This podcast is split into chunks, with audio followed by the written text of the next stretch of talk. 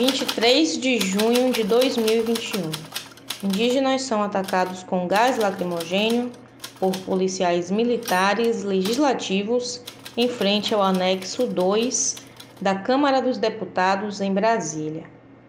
Pelo menos seis pessoas ficaram feridas, entre elas três indígenas, sem contar mais de dez indígenas que ficaram intoxicados com gás lacrimogênio.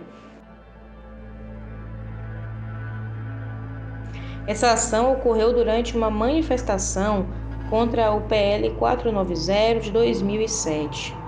A proposta dificulta a demarcação de terras indígenas e regulamenta a exploração de minérios nesses territórios. Os indígenas estão acampados em Brasília desde o dia 8 de junho para acompanhar julgamentos e pareceres que podem definir o futuro da luta indígena. Entre as reivindicações está a questão do julgamento da ação civil originária, a ACO 1100, que trata de anulação da demarcação da terra indígena Ibirama-Laclane do povo Xoclém, no Alto Vale do Itajaí, em Santa Catarina. Essa ação foi interposta por ocupantes não indígenas e da madeireira Batistela contra o direito ao território tradicional do povo Xoclém. Para falar mais sobre esses aspectos, especialmente sobre o que é o marco temporal e a luta indígena contra essa tese, a gente vai conversar com a Osmarina Oliveira, que é membro do CIMI, Conselho Indigenista Missionário, e que trabalha com povos indígenas há mais de 30 anos, entre eles os Xokleng. É, vamos falar também com o indígena Ava Guarani Wilson Soares Caraíva, que mora na Tecoá, Guaçu Guavirá, lá no Paraná. A gente também vai conversar com a nossa advogada da Justiça Global, Rafaela Lopes.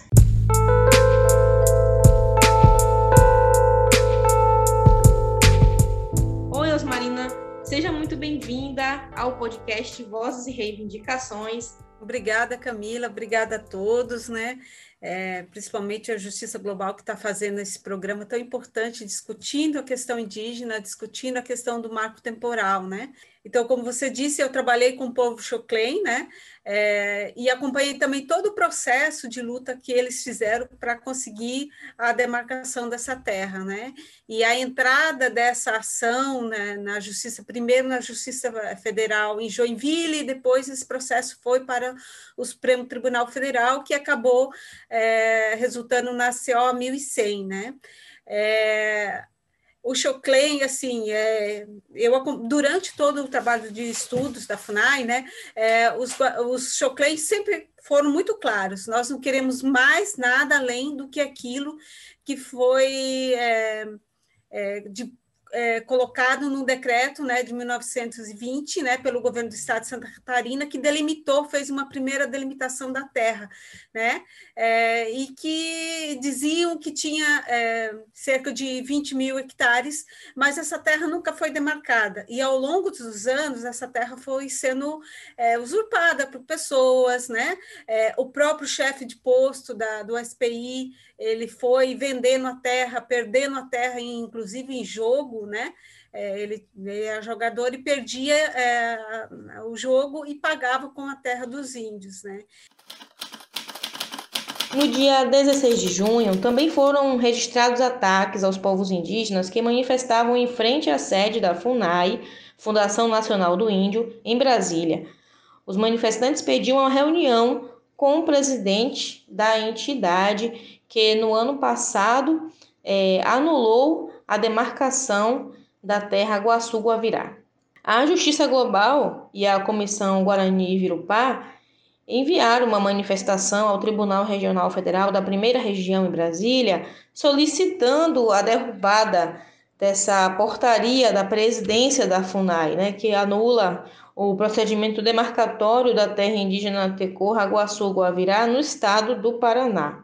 É, então, o caso do Guaçu-Guavirá, é, a gente, as prefeituras de Guaíra e Terra Roxa, elas entraram com uma ação, uma ação na Justiça Federal de Guaíra, né? E o juiz é, Gustavo Schius, ele entrou, ele decidiu pela anulação da terra indígena do Guaçu-Guavirá. E e aí, o, o, que acontece? A FUNAI, que tem a obrigação de garantir proteção e de recorrer juridicamente nesses processos de, de, de demarcação, né? É, ela tem a, essa função. E o que acontece? Nesse caso do Guaçu-Guavirá, a FUNAI diz que não ia recorrer da, da, da decisão do juiz, né? negando os Guarani o seu direito, é, e também ele simplesmente anulou todos os estudos que tinham sido feitos, né, que demorou 10 anos para serem feitos, né, e simplesmente anulou essa esses estudos, deixando a comunidade, os Abaguarani, numa situação muito precária, né? uma situação desesperadora, porque em plena pandemia e sem a garantia de, de das suas terras. Né? É, e então, assim, e a base para decidir so, pelo que o juiz decidiu foi com relação ao marco temporal né? que os, Guarani, os Abá-Guarani tinham que estar ali em 5 de outubro de 1988. Só que a Constituição não fala isso e também é, nenhum órgão, é, né, se a Constituição falasse, pelo menos é, a, a FUNAI ter, teria que fazer esse estudo antes para saber quais os indígenas estavam na Terra ou não. E se não estavam na Terra, por que, que não estavam na Terra? Né? Os Avá-Guarani não estavam na Terra porque eles foram atingidos pela, é, pela hidrelétrica de Itaipu, né? É, também pela questão da colonização, então eles foram atingidos por isso, por isso que eles não estavam na Terra. Né? Então, é, a, a, se esse marco temporal ele for é, aceito né, pelo, pela, pela, pelo Supremo Tribunal Federal, é, vai ser mais um crime é, contra os povos indígenas. Né? Os Abaguarani têm uma situação muito difícil, muito complicada, é, estamos vivenciando agora uma epidemia de suicídios, né? e, e a gente, um dos focos é essa questão da falta de terra, né? Porque dos 25 TQA, somente é, é, três estão regularizados, né? E no caso do Guaçu Guavirá, é, tem, são cerca de 15 TCOA, né? Que, é, ou aldeias, né? Que, é, que estão ali agora numa situação assim é desesperadora, porque não tem uma terra, nem uma garantia que eles vão permanecer na terra. Né? Então, é uma situação muito difícil e a gente espera, e, com muita ansiedade, que o Supremo é, acabe de vez com esse marco temporal e que garanta os direitos dos povos indígenas, né, a sua terra é, tradicional, sua terra ancestral, da qual eles foram violentamente retirados, né, e que a eles sejam devolvidos essas terras. Né? Então, essa é um pouco a nossa esperança, a nossa expectativa.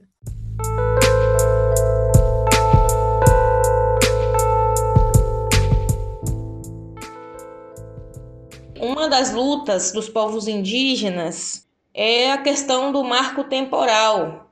E a gente convidou a nossa advogada Rafaela Lopes, da Justiça Global, para falar sobre o assunto. Rafaela, olá, seja bem-vinda ao nosso podcast. É, um dos pontos importantes do, do julgamento da ACO 1100 é essa tese do marco temporal da demarcação.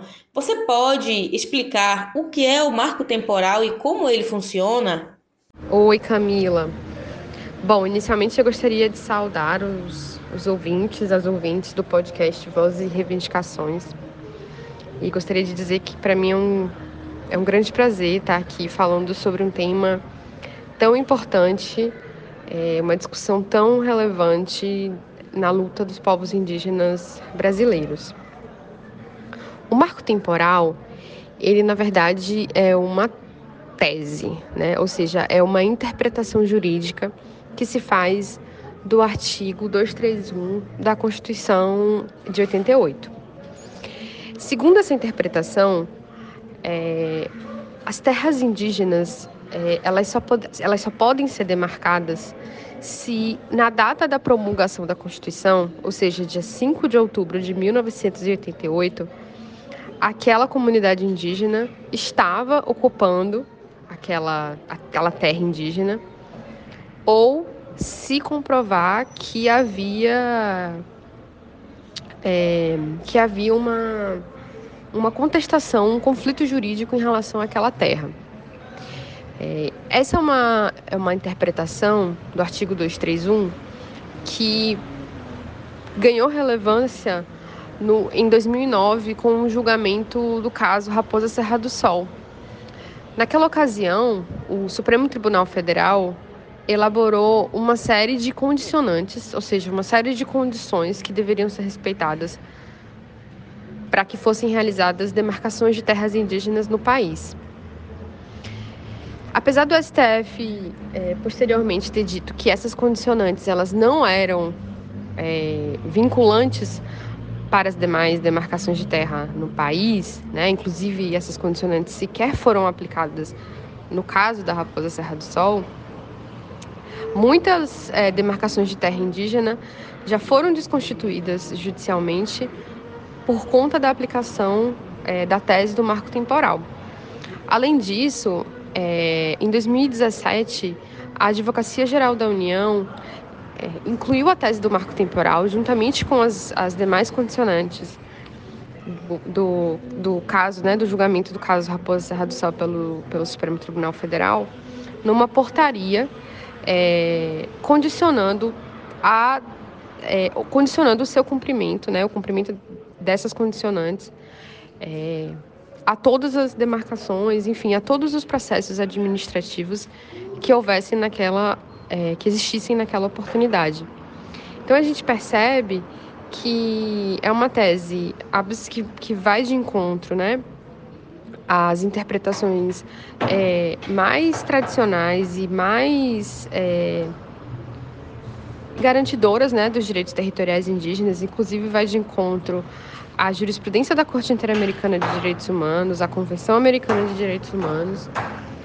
É, e, sem embargo, é, essa, essa interpretação tem sido aplicada de modo é, recorrente né, pelos tribunais brasileiros e pelos órgãos é, do Poder Executivo Federal.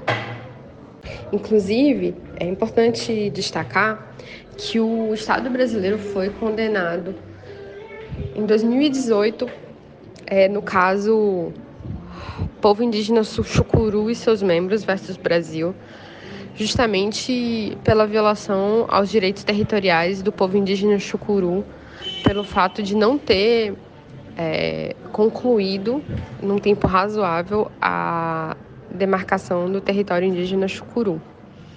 Então, essa, essa decisão, né, é, a afirmação dos parâmetros interamericanos de proteção ao território indígena, é, que foram reafirmados nessa, nessa sentença da Corte Interamericana, é, são parâmetros vinculantes é, aos quais é, as autoridades brasileiras precisam se submeter. Então, a tese do marco temporal, por, por estar totalmente em contradição é, com esses parâmetros interamericanos, com a própria interpretação é, constitucional, precisa ser totalmente rechaçada.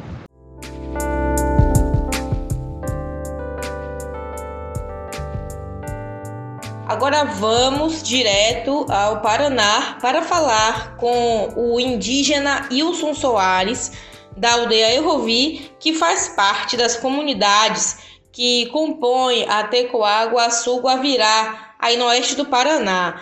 Olá, Wilson, seja muito bem-vindo ao nosso podcast Vozes e Reivindicações. É, Wilson, eu gostaria que você falasse um pouco para quem ouve agora o nosso podcast Vozes e Reivindicações sobre os impactos da anulação de demarcação de terra na sua comunidade. Então, é, a gente vê a gente vê isso aí como um, um algo que é muito perigoso para a questão da, da, demarcação de terra, não só na, na questão do aqui da Tecorraguaçu do Avirá. Então, é, é uma coisa que impacta é, não só a Tecorraguaçu Guavirá, tanto quanto muitas outras outras comunidades que estejam em, em um processo de demarcação, né? Porque ele ele abre aí um, um precedente para outros tribunais que, como como aconteceu aqui, a Justiça Federal mandou é, anular o processo de demarcação é, baseado aí nessa tese do, do marco temporal. Então, é, tendo isso tendo isso em, em, mente, a gente sabe que o perigo aqui ele é muito grande é, para outras comunidades, outras terras indígenas. E com tudo isso, a gente a gente percebe que tem aumentado muito a questão do preconceito, a questão do racismo, e a gente vê também que as organizações aí, os sindicatos, as organizações que são formados pelos ruralistas aí, pela pelos grandes fazendeiros. Né? Eles têm uma organização formada aí para para inibir aí, o nosso movimento, né? oprimir o nosso movimento e então com isso a gente tem sofrido bastante preconceito, a gente tem sofrido várias ameaças é, tem sofrido ameaças verbais, ameaças através de, de recados. Então, enquanto lideranças, a gente tem sido ameaçados e em algumas em algumas ocasiões temos sido também criminalizados porque nessa luta aí pela pela demarcação da terra a gente já a gente vinha assim vendo um, um avanço muito lentamente a partir da da justiça e, e também muito por omissão do, do próprio Estado, né, da FUNAI, que dificultava muito a, o procedimento demarcatório. Então, isso veio prolongando essa luta pela demarcação e a pressão política. Né? Tinha muitos políticos fazendo pressão na justiça, indo para Brasília, para o Ministério da Justiça aí para impedir aí o processo de demarcação. Não tem um posto de saúde, a gente não tem um saneamento básico, nem um atendimento à, à saúde. A gente tem tem sofrido discriminação nas escolas, na, nas cidades aí. Então isso ele ele tem aumentado muito com isso.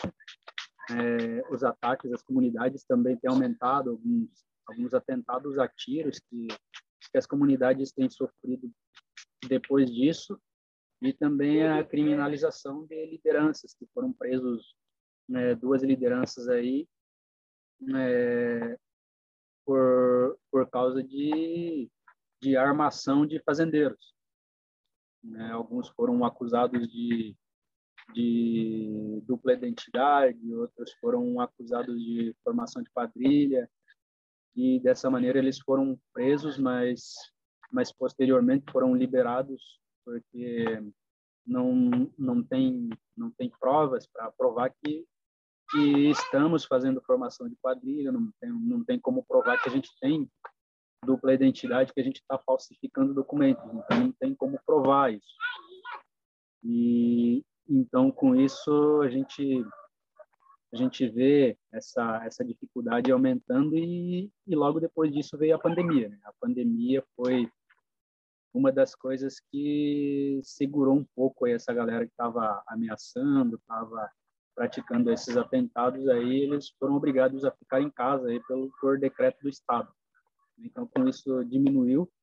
Então a gente vê a a pandemia aí como uma coisa grave, alguma coisa aí que está tá matando, está tirando vidas, mas ao mesmo tempo foi uma coisa que que segurou também a, as vidas indígenas na, nas tecoás aqui de é, Guaçu-Guavirá, tanto do, a, as outras tecoás que tem mais rio abaixo, Diamante, Ocoí, que também a gente percebeu que houve assassinatos né, com, contra indígenas do Ocoí, a gente viu que foi assassinado os indígenas foram emboscados, na, aqueles que são de Diamante do Oeste.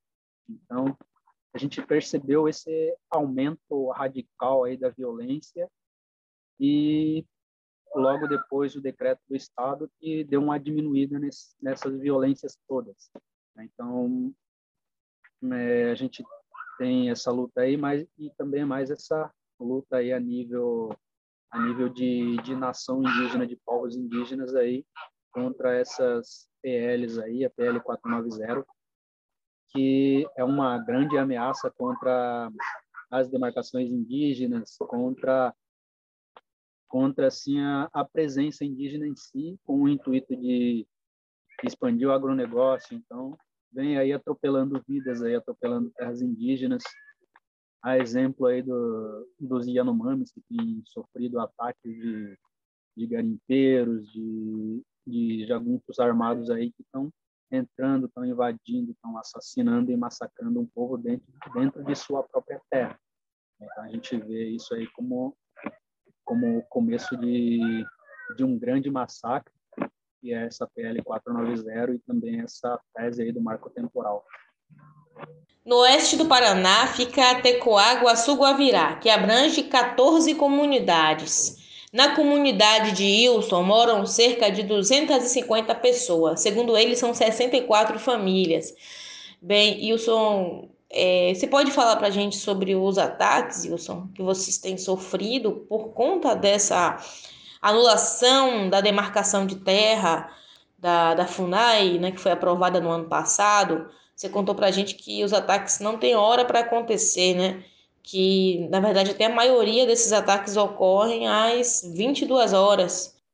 Sim, isso aí não, não tem hora nem momento, mas normalmente acontece na parte da noite, por volta de, de 10 horas da noite, uma hora da madrugada. Então, ele não tem um, um horário para isso, mas a gente tem a dificuldade até para estar tá fazendo as denúncias, porque a delegacia ele hum, eles falam que eles não podem registrar uma coisa que não tem nome, não tem endereço. A gente não sabe o nome do autor, não viu o número de placa, a gente não sabe onde mora, então eles não têm como escrever.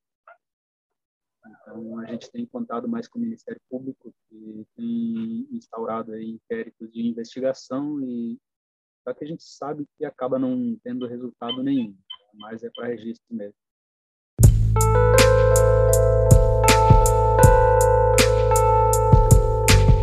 Ficamos por aqui com mais um episódio do podcast Vozes e Reivindicações. E nós da Justiça Global queremos agradecer as participações da advogada Rafaela Lopes, da membra do CIMI, Conselho Indigenista Missionário Osmarina Oliveira, e do indígena do povo Ava-Guarani, Wilson Soares, da Tecoágua, Sul Guavirá, no Paraná. A nós da Justiça Global reafirmamos o nosso apoio na luta dos povos indígenas. Para saber mais, acesse o site global.org.br. Acompanhe também as nossas redes no Facebook, Twitter e Instagram. Siga arroba Justiça Global. Para enviar críticas e sugestões, envie um e-mail para contato arroba global.org.br.